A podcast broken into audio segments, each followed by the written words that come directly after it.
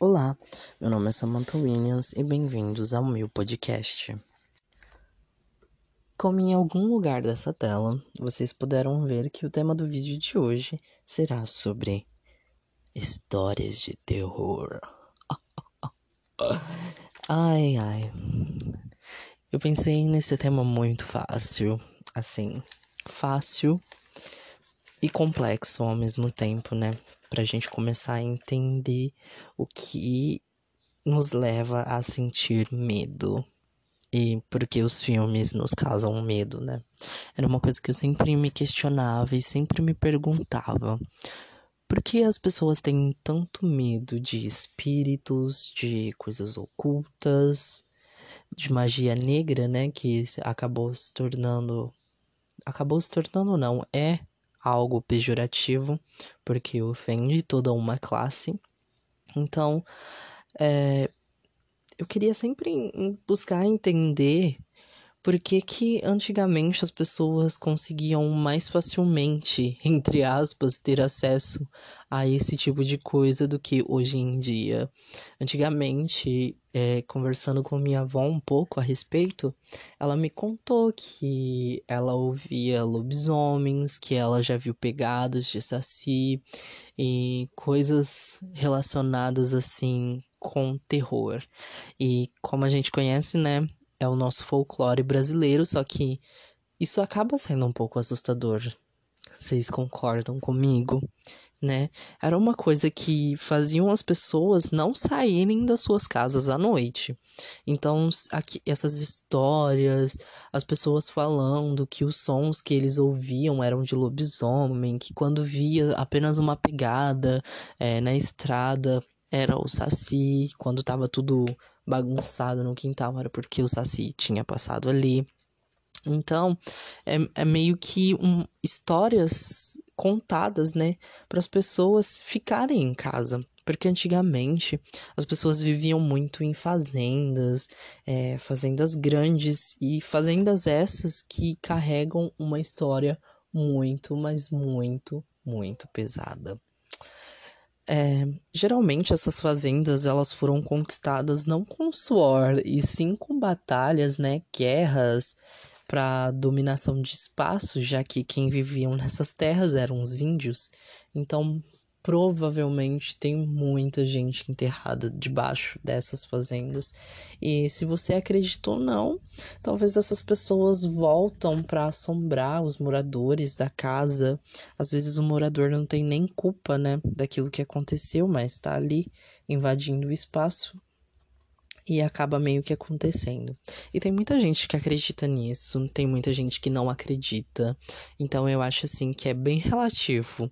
Eu prefiro acreditar, como eu sempre falo, que eu prefiro acreditar que existe sim o oculto, que existe sim coisas malignas e que existem também sim coisas boas, para eu não ficar vendo, para esses espíritos não querer me provar que eles realmente eles realmente, né, na verdade, existem. Porque eu não vou querer ver um saci na minha frente nunca, querida. Muito menos um lobisomem que eu não tô louca. E minha avó me contou uma história no meio dessa conversa de que quando ela se mudou para a casa dela, para quem não sabe, ela mora num sítio, é, ela toda vez de madrugada no mesmo horário, ela ouvia um assobio em direção a, a umas casas que ia lá para baixo, lá para um, pra um rio. Né? Tem um rio, não é um rio muito grande, é um lago, na verdade. E ia em direção naquele lago, esse assovio. E o assovio não parava, era meio que uma pessoa. Aí ela disse que um dia a vizinha dela resolveu sair para ver em o quem tava assoviando e por que tava assoviando, né? Para entender que aquilo estava meio que incomodando. De madrugada, na mesma hora, todos os dias, aquele assovio e era bem estranho. E daí, quando ela foi ver a vizinha da minha avó, ela viu apenas uma pegada do lado na estrada, indo em direção a essa lagoa. Apenas uma pegada. Ou seja, provavelmente era o Saci. e eu que não. E, né?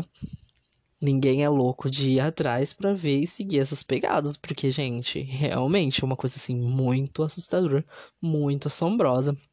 E eu que não que não iria, porque, né, como a gente vê em filme, as pessoas sempre vão atrás. Desculpa, gente.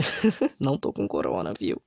As pessoas elas sempre vão atrás, né, nos filmes. Elas sempre procuram o maligno em maioria dos filmes, principalmente filmes dos anos 80, 90, as pessoas elas brincavam com tabuleiro de Ouija, iam atrás de espíritos e coisa e tal. Então, gente, nunca façam isso. Nunca vão atrás do espírito. Nunca espere o espírito vir perturbar você. Corre o quanto antes, porque como eu disse, eu prefiro acreditar do que ele querer provar para mim que ele realmente existe.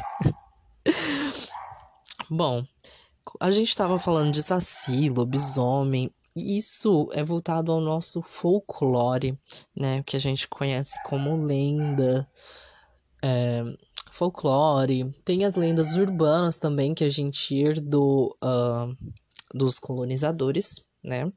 que é a loira do banheiro, é, a Maria Sangrenta, entre outras coisas que a gente ouviu de histórias que foram herdadas de da cultura europeia, não só europeia não só europeia também, né, mas a cultura estrangeira em geral, de um modo geral. E a gente fez esse mix na nossa cultura. E querendo ou não, essas histórias são macabras sim, elas têm um fundo de terror, principalmente essas histórias europeias. E novamente eu reforço e bato na mesma tecla que, na minha visão, essas histórias eram contadas para manter as pessoas dentro de casa, já que viver em fazendas grandes como era naquela época, a chance de você esbarrar com um bandido ou indo roubar alguma coisa na sua fazenda era muito grande. Então, talvez as pessoas sim inventavam essas histórias para manter seus filhos dentro de casa, para ninguém sair à noite, né? Então, faz um, um, um pouco de sentido. Uh, pesquisando um pouco sobre história de terror, eu descobri autores maravilhosos, descobri autores que eu já li histórias, mas eu não sabia quem tinha escrevido. Por exemplo, a Mary Shelley, eu acho que é assim que se fala, que ela escreveu Frankenstein né? Que é uma história de terror. Hoje a gente não considera mais essas histórias tão de terror, até porque a gente romantizou muito isso. O Frankenstein, história de vampiro e etc. são histórias já muito romantizadas, né? Porque a gente tem Crepúsculo, a gente tem entre outras coisas que fizeram com que essas histórias de terror fossem romantizadas. Então, falar de Frankenstein no momento agora atual, talvez não seja tão apavorante, não seja tão terror quanto era na época em que foi escrito, porque, sei lá, deve ter tipo uns 100 anos ou mais que a história de Frankenstein foi escrita. Provavelmente. E tem um autor que eu coloquei aqui maravilhoso, que é o Edgar Allan Poe. Poe. Não sei pronunciar aquelas, não sei pronunciar, mas é isso aí, meninas ele escreveu contos lindíssimos e de arrepiar até o cabelo do. Vocês sabem da onde, né? um dos meus favoritos é O Gato Preto. Que assim, recomendo muito vocês lerem, porque realmente é uma história muito surpreendente. Muito surpreendente. Falando em contos e Edgar Allan Poe e autores de contos de terror, tem a Lígia Fagundes Teles. Ela não é, assim, uma autora que escreve contos de terror, mas ela escreveu Venha Ver o Pôr do Sol, que o nome é bem sugestivo, né? E, assim, a história tem um final... Oh, menina, vocês precisam ler. Real, precisam ler mesmo, porque é um dos meus contos favoritos da vida. É, eu fui conferir realmente, foi a Linja, a Linja, a Lígia que escreveu, Lígia Fagundes Teles. Então procurem, gente, procurem o Gato Preto do Edgar, procurem Venha Ver o Pôr do Sol, que são assim contos de terror maravilhosos que vale muito a pena você ler. Não é assim, uma coisa que vai deixar você muito aflito e fadigado. Realmente a história é muito bem contada e é bem interessante. E falando em tipos de terror, já que a gente tá, tá tratando desse terror de contos, existem dois tipos, vocês sabiam?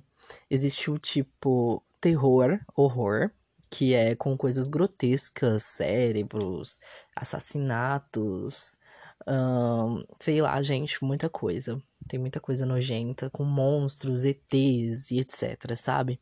Esse é um tipo de terror, é um terror grotesco, que tem coisas nojentas, coisas que dão medo, coisas assim, é, reais. Tem, vamos citar um exemplo, a Annabelle e o Chuck, que são é, que fazem parte desse desse nicho, provavelmente. Porque eles são figuras, né? São bonecos, bonecos geralmente de cera, que eles dão mais medo ainda. Eles têm uma feição um tanto não convencional, né? Convenhamos, a Annabelle e o Chuck são bonecos que a gente não iria comprar. Apesar que hoje tem gente que compra e acha bacana, mas tudo bem. Tá tudo certo. Cada um faz suas escolhas. Mas convenhamos, né? Não é boneco que a gente vai achar assim tão facilmente, sem ser item, item de colecionador. Então, isso é um tipo de terror, porque aquela forma que, que esses bonecos são é meio apavorante. Eles já dão medo só de você olhar eles, né? Então é, é, é um tipo de terror esse. E tem um terror psicológico, que é aquele que cria um clima de suspense. Aquele filme que sempre tem aquela musiquinha de fundo e que ele vai do nada te dar um susto. É esse tipo de filme que eu tô falando. Filme, conto, etc, sabe?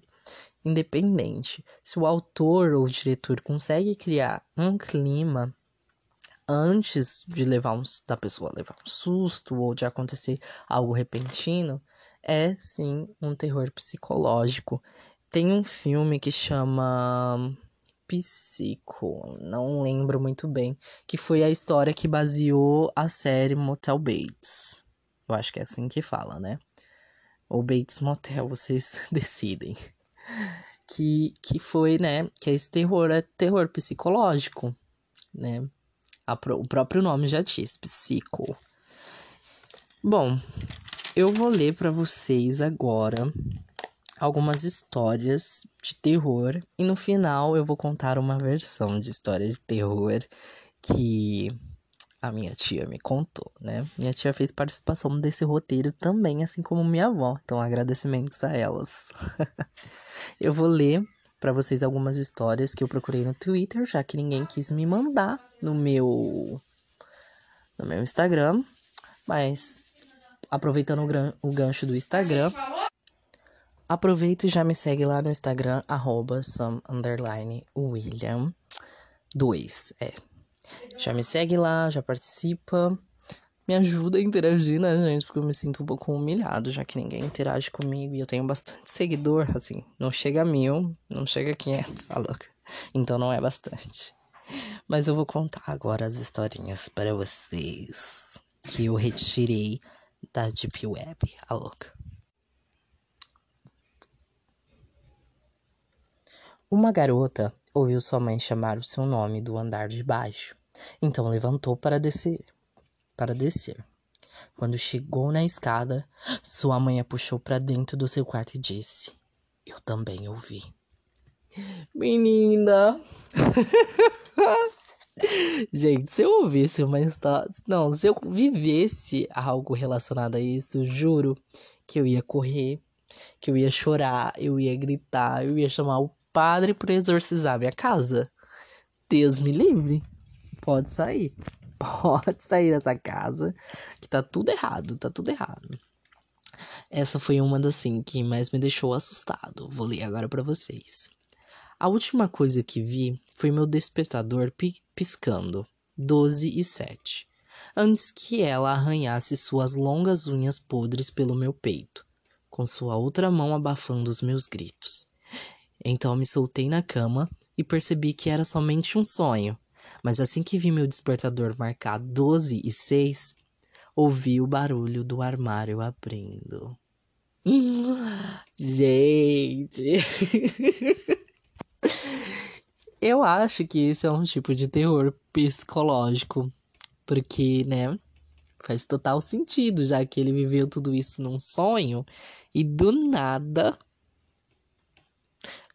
ele olha, acorda antes do fato ter acontecido no sonho. Imagina que louco. Pois eu ia ficar com muito medo, abrir minha janela, pular, correr. Ai, gente, eu não sei. Eu não sei realmente o que eu faria. Eu ficaria assim, muito incrédulo.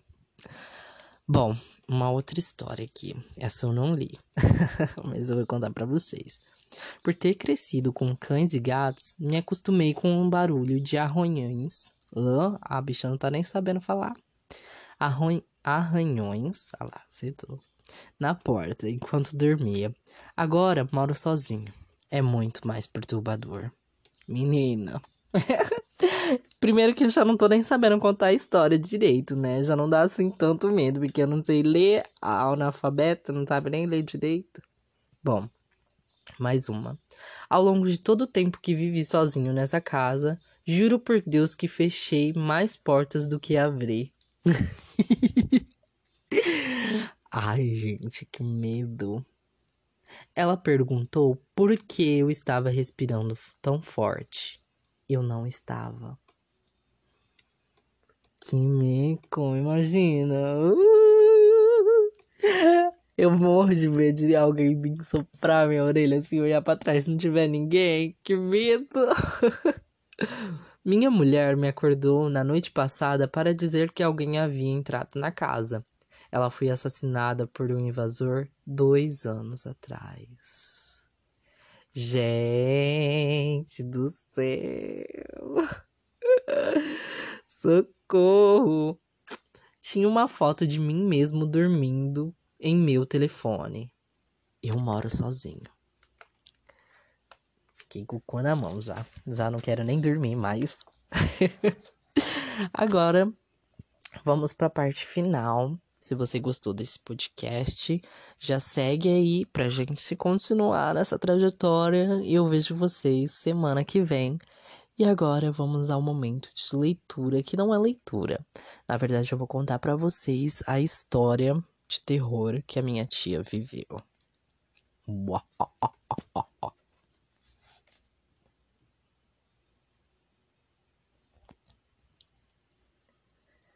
Bom, a história começa mais ou menos assim. A minha tia e a irmã dela decidiram ir a uma festa na cidade vizinha. E elas iam pegar carona com os amigos dela, né? Que moravam na cidade. Como eu disse, a minha avó sempre morou no campo, em sítio. Então, como elas ainda moravam com minha avó, elas acabaram uh, indo até a cidade para pegar carona com as amigas, né? E elas foram a essa festa, e era uma festa de peão, e elas amavam, né? Que era o hobby favorito delas, era ir em festa de peão, de peão, né? Porque era um momento para paquerar. Naquela época não tinha muito o que fazer, então era sair ou ficar em casa. E elas saíam até escondidos escondidas, né, no caso. Bom, numa dessas festas, voltando para casa, a minha tia foi descer do carro e para vir embora. E a minha outra tia já tinha descido, né, do carro. E ela disse que a minha tia, que estava com ela, começou a gritar, a falar para ela que era pra, elas ir embora logo, pra elas correr. Ela falava assim: Fulana, vamos correr. E a minha tia nem aí. Não, tá. Tô me despedindo, calma. E a minha tia de novo: Fulana, vamos correr. E até que essa insistiram muito, mas muito mesmo, que elas foram e correram. Assim que elas chegaram em casa, a irmã da minha tia, né, que é minha tia também, pegou e disse assim: Se a gente não tivesse corrido, aquela mão atrás de você ia te pegar. Gente, é isso.